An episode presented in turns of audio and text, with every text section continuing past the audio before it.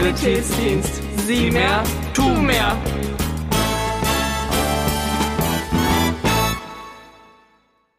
Hallo und herzlich willkommen zu einer neuen Folge von Hören und Helfen, der SSD-Podcast. Heute habe ich Stella Tatje neben mir sitzen und ja, ich würde dir gleich das Wort übergeben, dass du dich einmal selbst kurz vorstellst. Genau, mein Name ist Stella Tatje, ich bin 31 Jahre alt und arbeite bei den Maltesern in Hamburg im Hospizzentrum. Das heißt, ich bin Hospizkoordinatorin, zuständig zur Koordination von ehrenamtlichen Hospizbegleitern.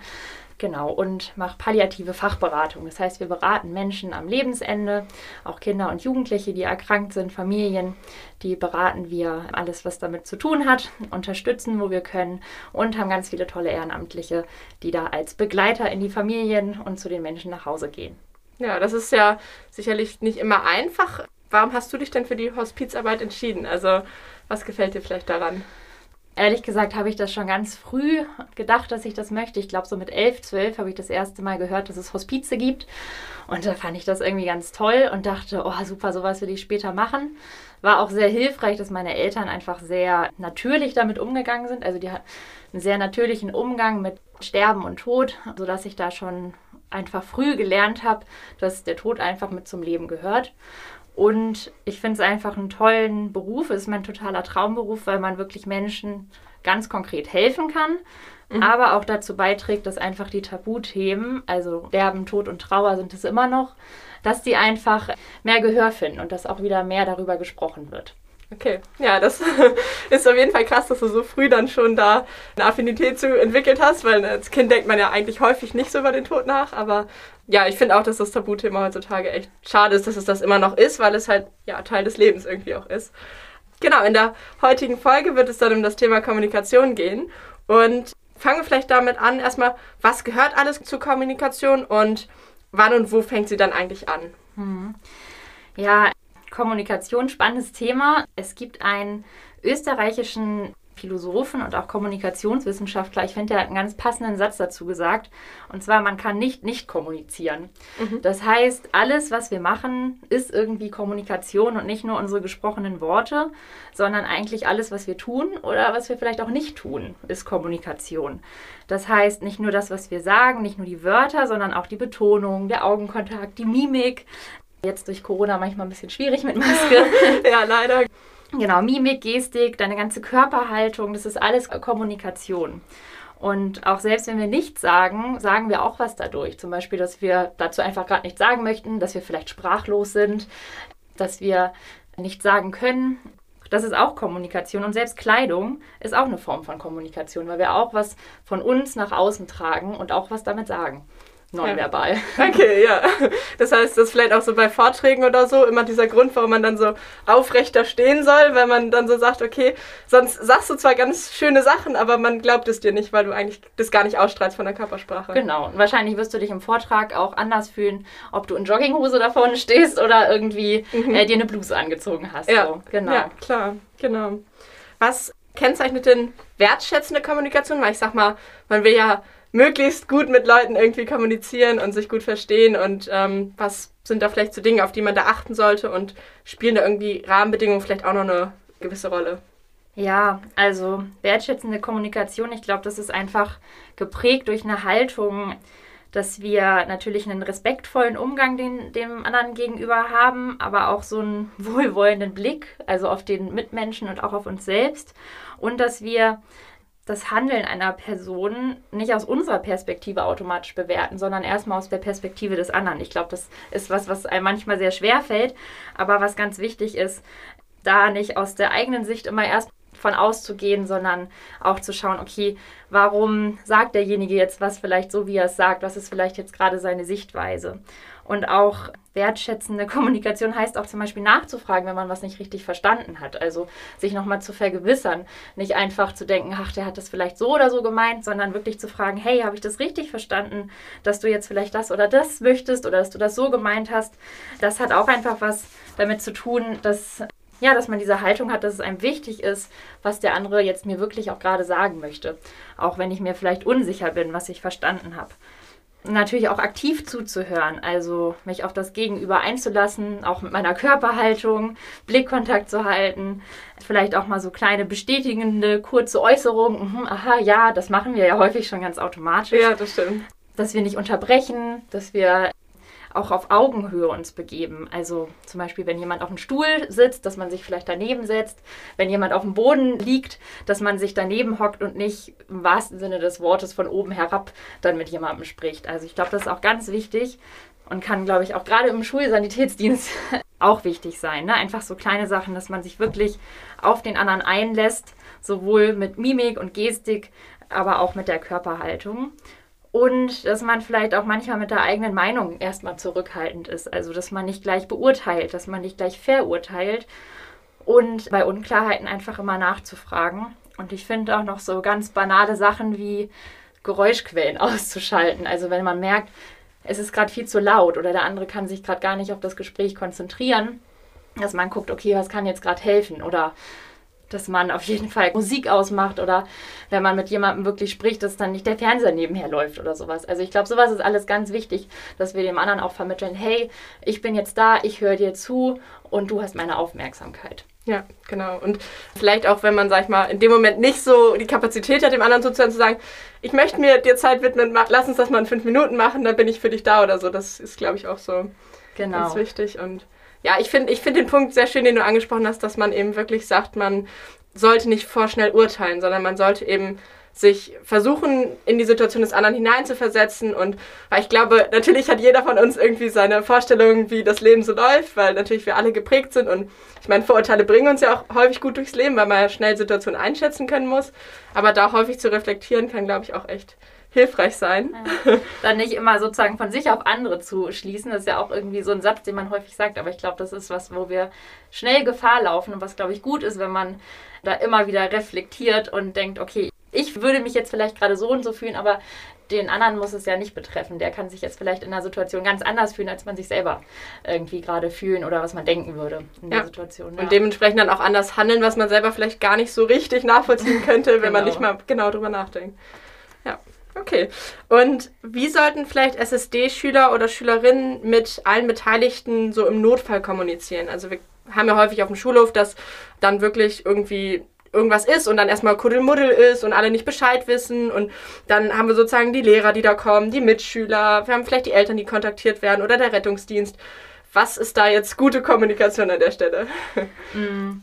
Ja, ich glaube auch gerade in Notfallsituationen ist es auch wichtig, dass man trotzdem erstmal die Ruhe behält. Also es ist vielleicht schwierig, aber einfach erstmal auch Ruhe zu vermitteln, gerade wenn irgendwie eine Aufruhe ist, wenn alle irgendwie nicht wissen, was jetzt zu tun ist, dass man versucht, einen kühlen Kopf zu behalten und auch in der Kommunikation einfach ruhig und klar ist. Also gerade klar zu kommunizieren, klar zu sagen, was jetzt gemacht werden soll und da auch dann wirklich nur das wirklich Relevante zu sagen und auch klare Anweisungen zu geben. Das heißt, wenn jetzt gerade ein Notfall ist, dann auch wirklich zu sagen, hey, XY, lauf jetzt zum Schultor, lauf zum Lehrer, mach das und das, dass man ganz klar ist, dass man vielleicht dann auch eher kürzer kommuniziert, dass man die Leute mit Namen anspricht, wenn man sie kennt. Ich glaube auch, ne, wenn jemand irgendwie gerade in einer Notfallsituation ist oder am Boden liegt oder so, dass man wirklich denjenigen auch mit Namen anspricht, weil er vielleicht gerade gar nicht so richtig zurechnungsfähig ist und total abgelenkt und das gerade irgendwie eine ganz andere Wahrnehmung für ihn ist, dass man ihn wirklich mit Namen anspricht oder dann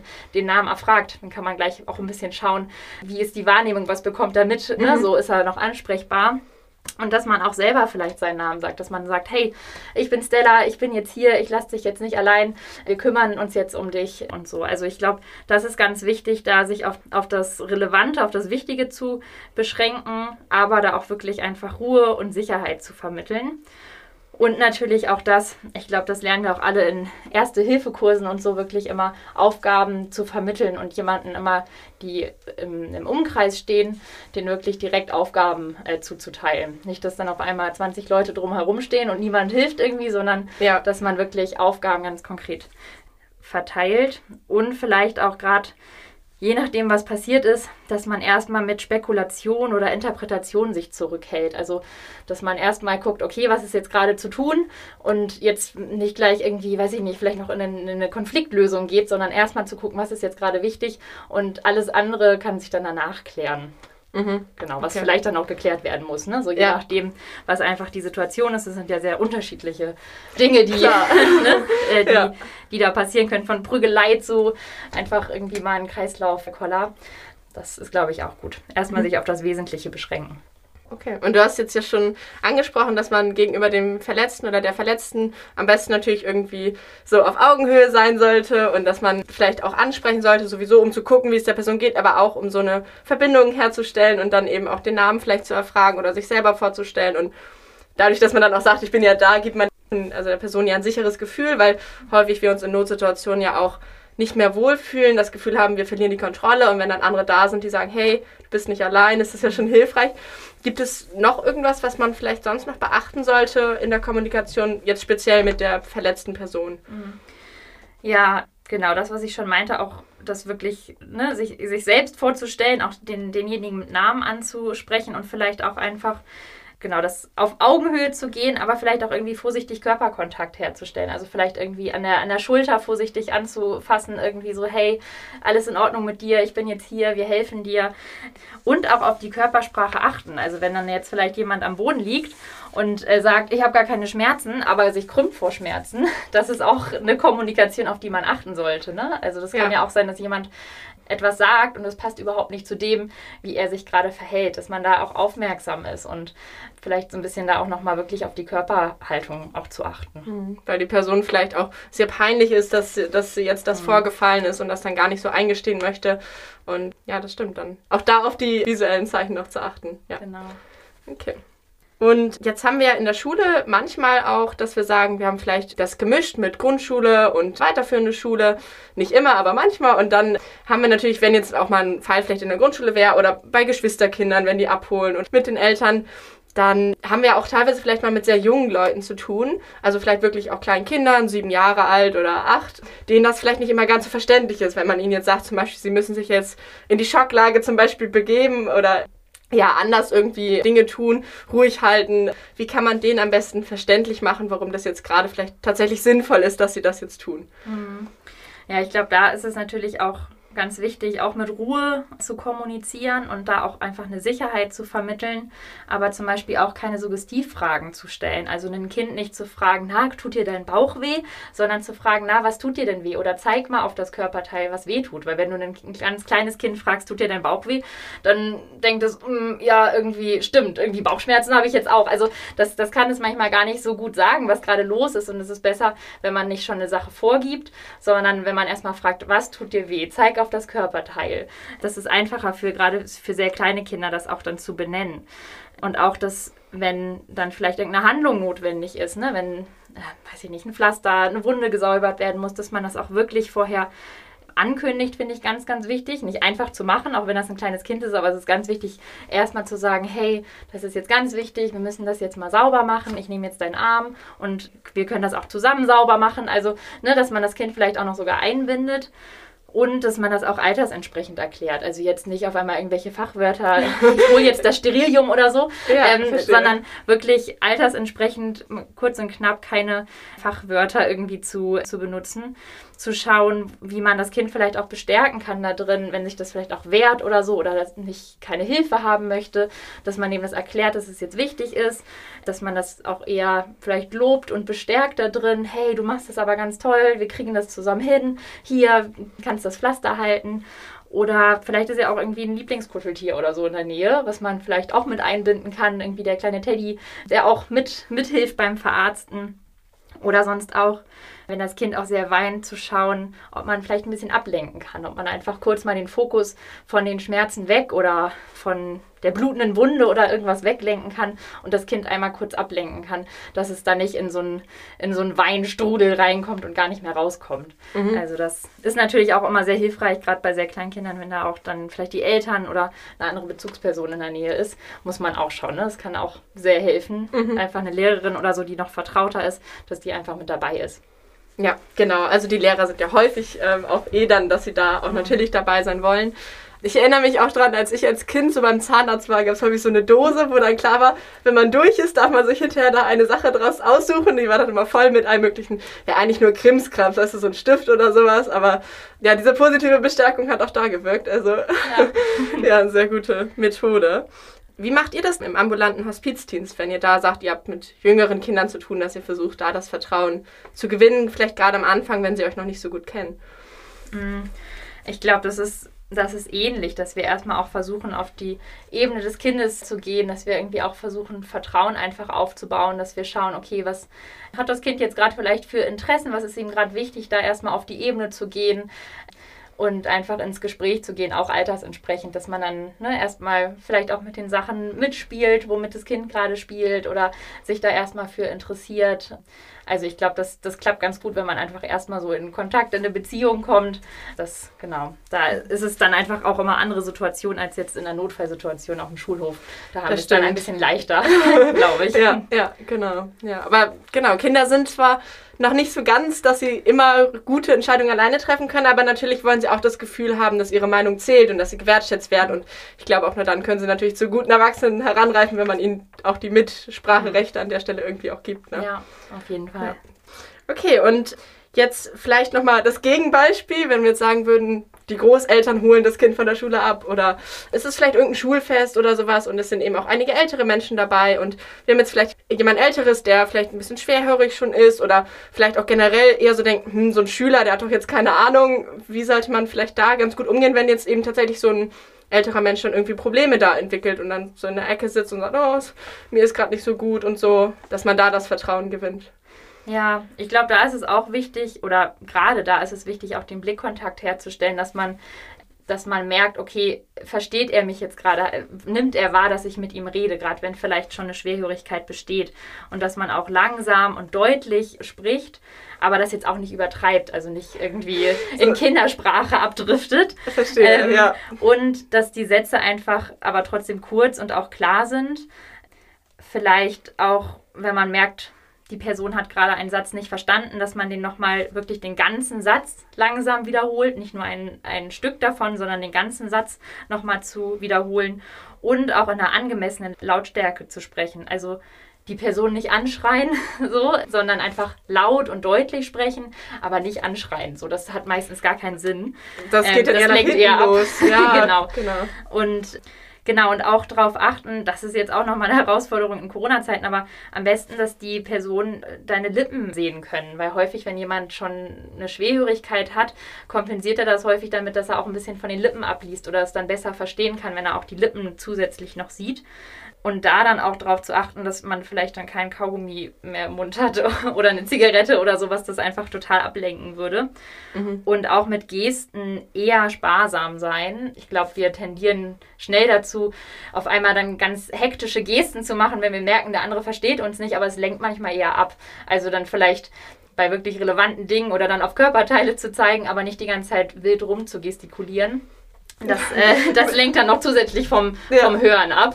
Auch ein sehr witziges Bild für die Außenstehenden. Genau. Zwei Leute stehen und einer wie wild in der Gegend rumfuchtelt. Genau, also da auch einfach gut zu schauen, das da nicht zu übertreiben.